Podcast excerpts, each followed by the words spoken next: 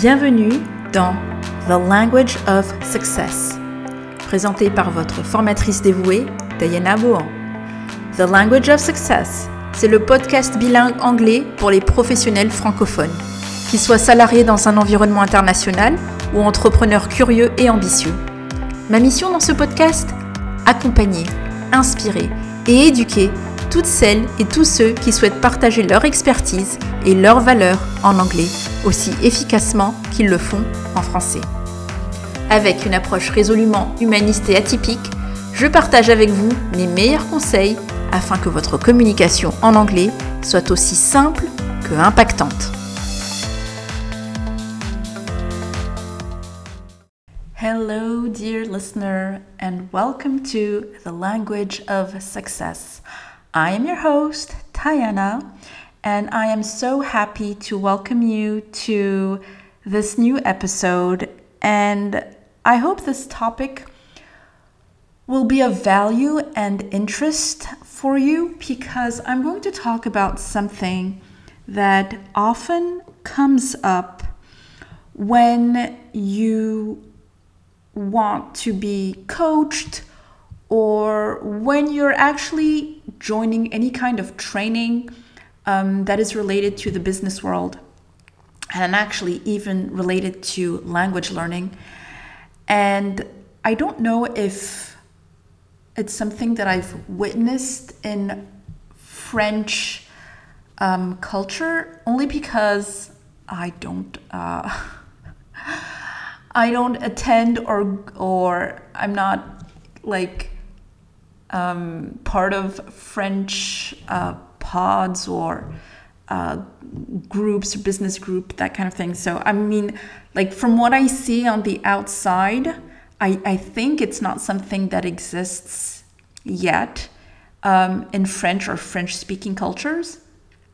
Um, but uh, let me just talk about it and then you'll see what I mean. So, um, basically, the thing that I want to discuss or, or talk about with you, and then, of course, um, I leave you with the thought of what I've I will have said, and then you can send me messages on either Instagram or LinkedIn if you want to talk about it. It's the idea that you need to be held accountable when you are doing things. So, what is accountability? Basically, if in a very generic sense, accountability is when you are being held responsible for something.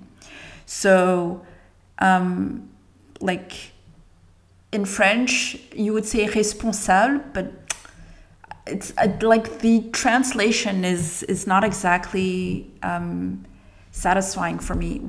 Accountability would be for me the idea that you have, for example, um, either a coach or a teacher or a group, um, like a cohort that you're evolving with, and either either the coach or the people inside the cohort are um, people that you are going to go back to and tell them this is where I'm at. This is how I'm making progress. These are the actions that I'm taking, etc., uh, etc. Et so basically, the idea of accountability um, in any kind of coaching container is about having someone you are going to um, you know, tell what you're doing. Basically, it's about telling a person what you're up to. very in a, in a very basic language. It's having someone or a group of people that you're going to turn back to once in a while and tell them what you're up to.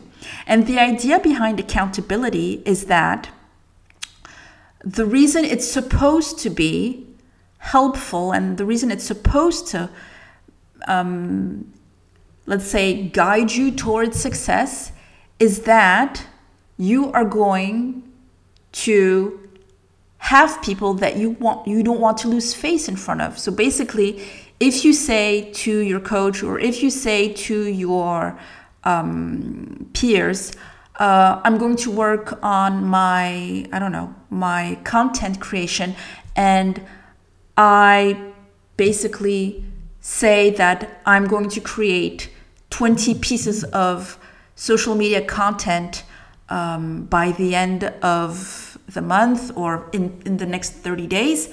Basically, you have put it out in the world and you have more importantly put it out to your coach or to your peers and you have to keep your word. It's about basically keeping your word and not losing face again in front of your coach or in front of your peers.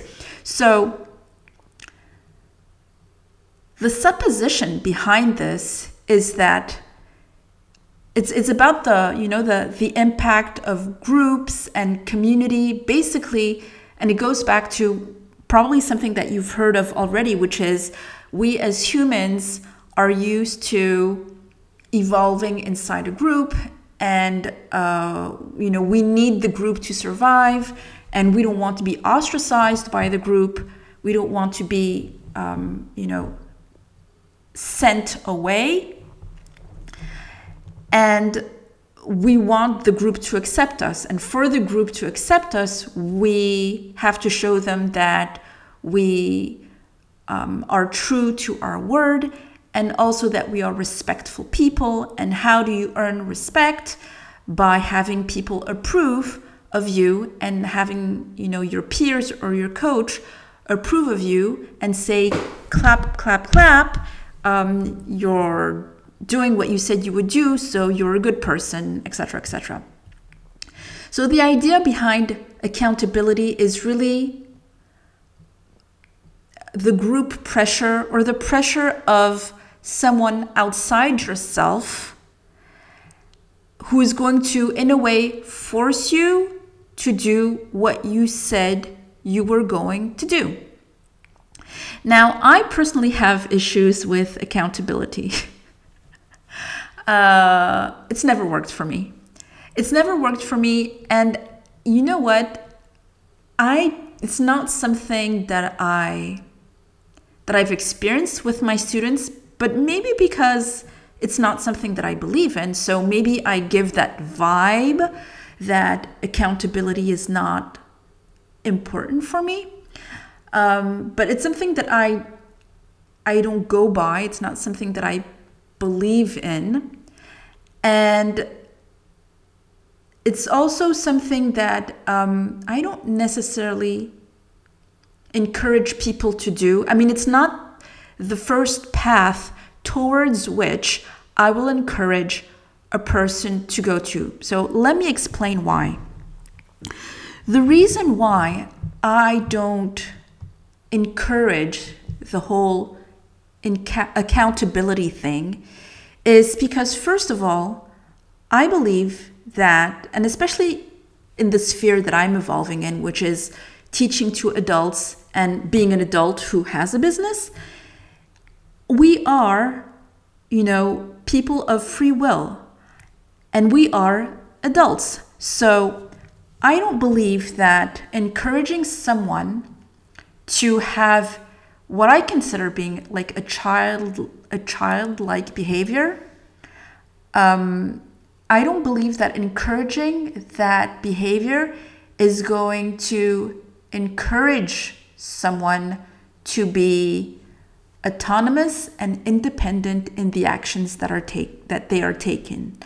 Um, it can eventually be like a temporary thing, like a sort of you know a booster or you know a, like a starting point you know a point from which you can jump but for me it cannot be a, a systematic way of functioning of functioning because basically it means that whenever you are going to do anything you are going to do it for other people. You're not going to do it for yourself. You're going to do it as a community pleaser, as a people pleaser, and you're not going to have that ability to judge for yourself if what you're doing is important for you and if what you're doing makes sense in your long term goal. So,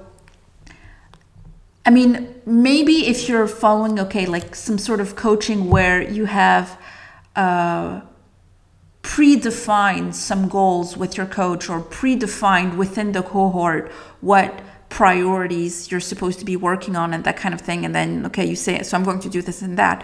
Why not, if it's to be like encouraged to start? But for me, it cannot be a way to function systematically because it just removes you of your own will and your own ability to judge if what you're doing, again, is the right thing to do or not. So, for instance, I've been part of business coaching groups, online coaching groups, and different types of group things because this is usually a group uh, a group effect the, the whole idea of accountability. But it can totally be like if you're only working one-to-one with a coach or you know english or business or whatever coach it can totally be like oh i'm going to do my homework because i don't want my teacher to look at me like uh, i'm not doing my work. And or if you're you know working evolving inside a group saying okay I'm, I'm going to do it because i don't want my peers to think that i'm not someone who is an action taker. But you know the whole atmosphere around that, I think, is one, being or being triggered in, in those parts of you that are, let's say, irresponsible and or immature and or for me related to like childlike behaviors like oh i'm going to do it because i don't want uh, to be seen badly by the teacher or I'm going to to act because I don't want to be badly seen by my schoolmates. And I don't think that needs to be. I think that you can have eventually like a working buddy or a working partner or someone like an associate also. You have that in business where you know you're sort of bouncing ideas off one another. Um, but the idea of having to go back you know like if you're part of a group coaching um, cohort again business or language or whatever and you're supposed to do something and you're especially if you're supposed to do it alone right? It's not as if it's a group work and other people are depending on on your uh, group work to create or produce something that's going to be beneficial for all parties involved.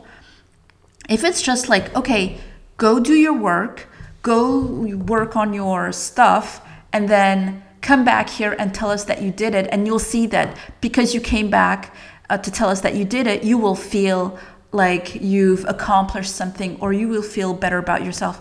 I'm totally not for that. And i don't encourage my students to do that and i don't do that myself because i want to do things for myself. And if my, sorry to be blunt, but if my, my um, person, I'm not going to use another word, but if my, if my, my little person does not want to do something, is not doing it, um, there may be other issues behind. There might be mindset issues. There might be time management issues. I mean, there can be so many reasons why I'm not doing the action taking why my students are not doing their you know online work or their um, activities that i gave them. But that's on them. And it, it's on me as well. Because at the end of the day if i didn't do something well my business is going to suffer from it. And if you as an English learner or as someone who is being coached, you don't do the work that needs to be done and you don't kick yourself in the butt to do what needs to be done, um, well, you're, you're going to see the consequences that your English isn't so good or that your business isn't thriving the way you would want it to. So, for me, I, I think if I'm going to um, just in in a sort of summarize my idea here, it's that I don't believe that accountability is necessarily a path of success.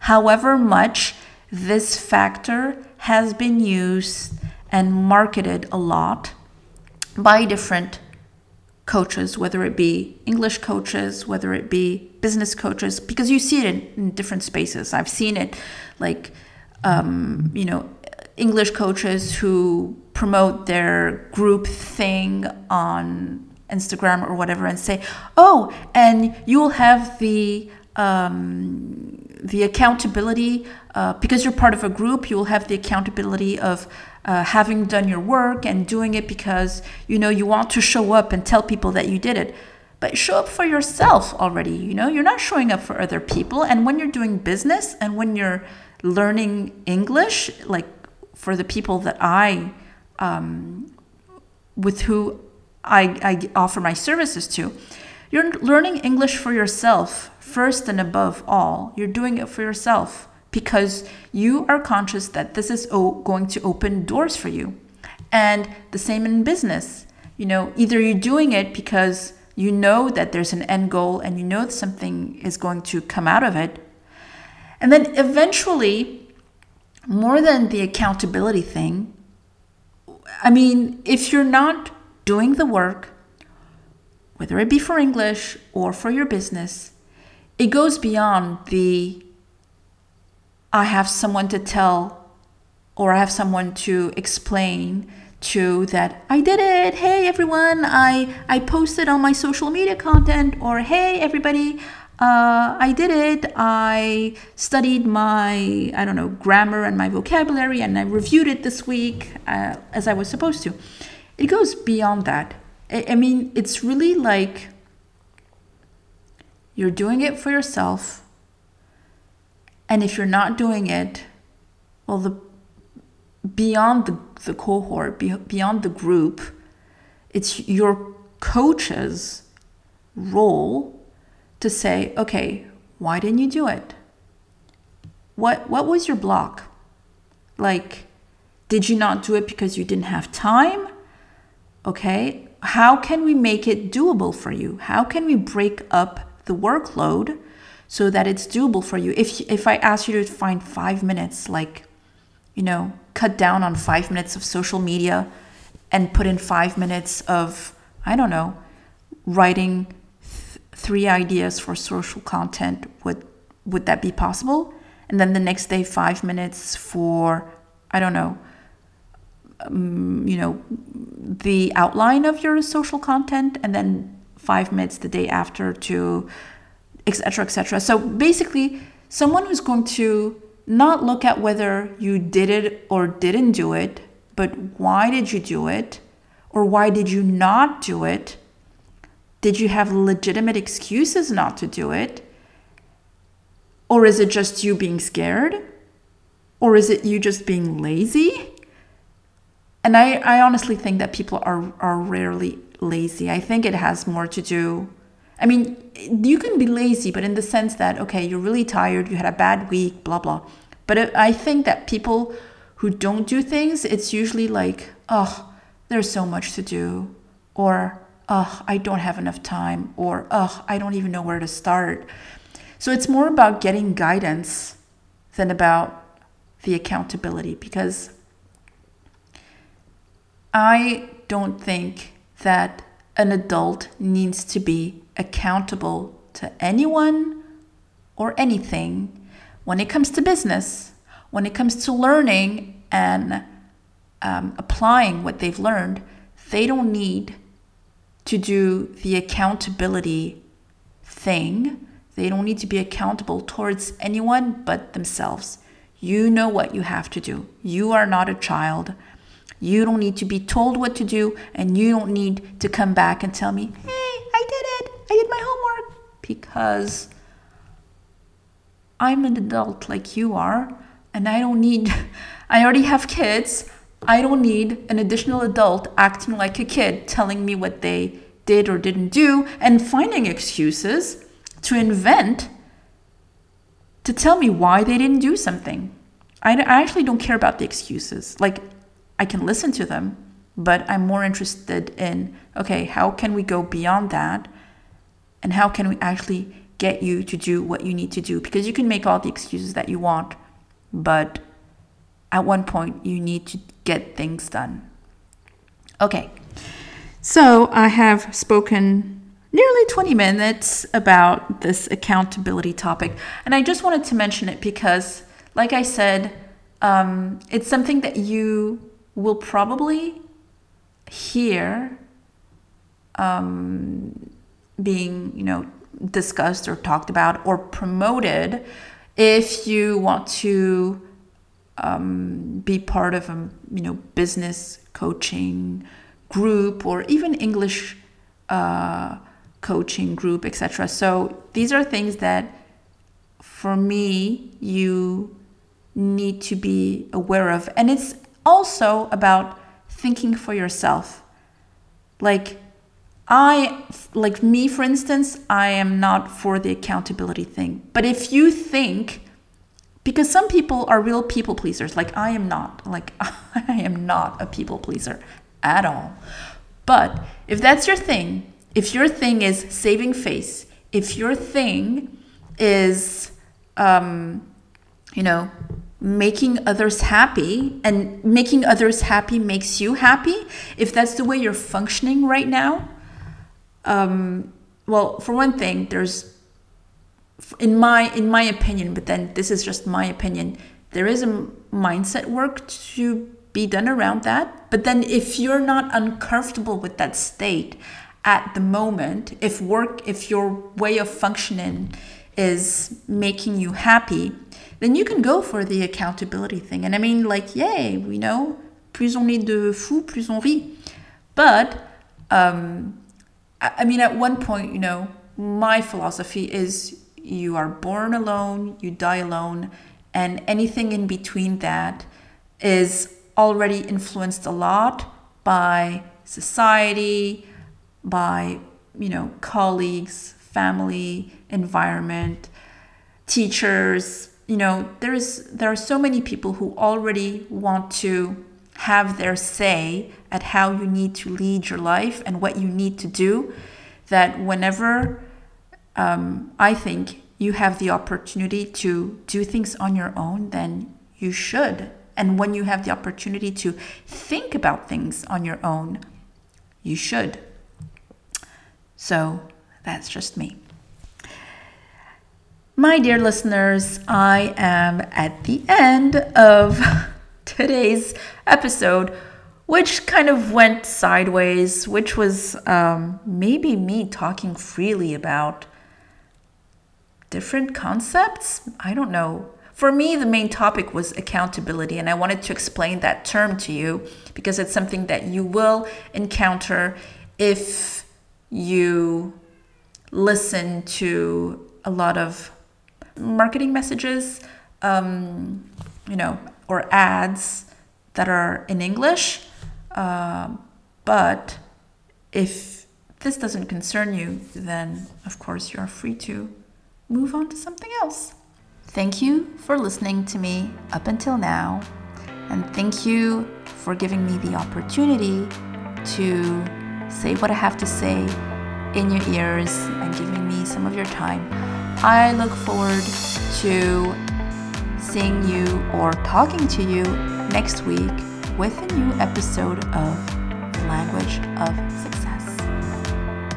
Vous venez d'écouter The Language of Success, présenté par votre formatrice indépendante dévouée en anglais, Diana. Si le contenu de ce podcast vous a plu, le meilleur moyen d'apporter votre soutien au travail réalisé est de vous y abonner sur votre plateforme d'écoute préférée. Vous pouvez aussi montrer votre appréciation en laissant 5 étoiles sur votre plateforme d'écoute si elle le permet. On se retrouve dans deux semaines. D'ici là, à toi qui m'écoutes attentivement, sache que tu as tout mon soutien pour ta réussite.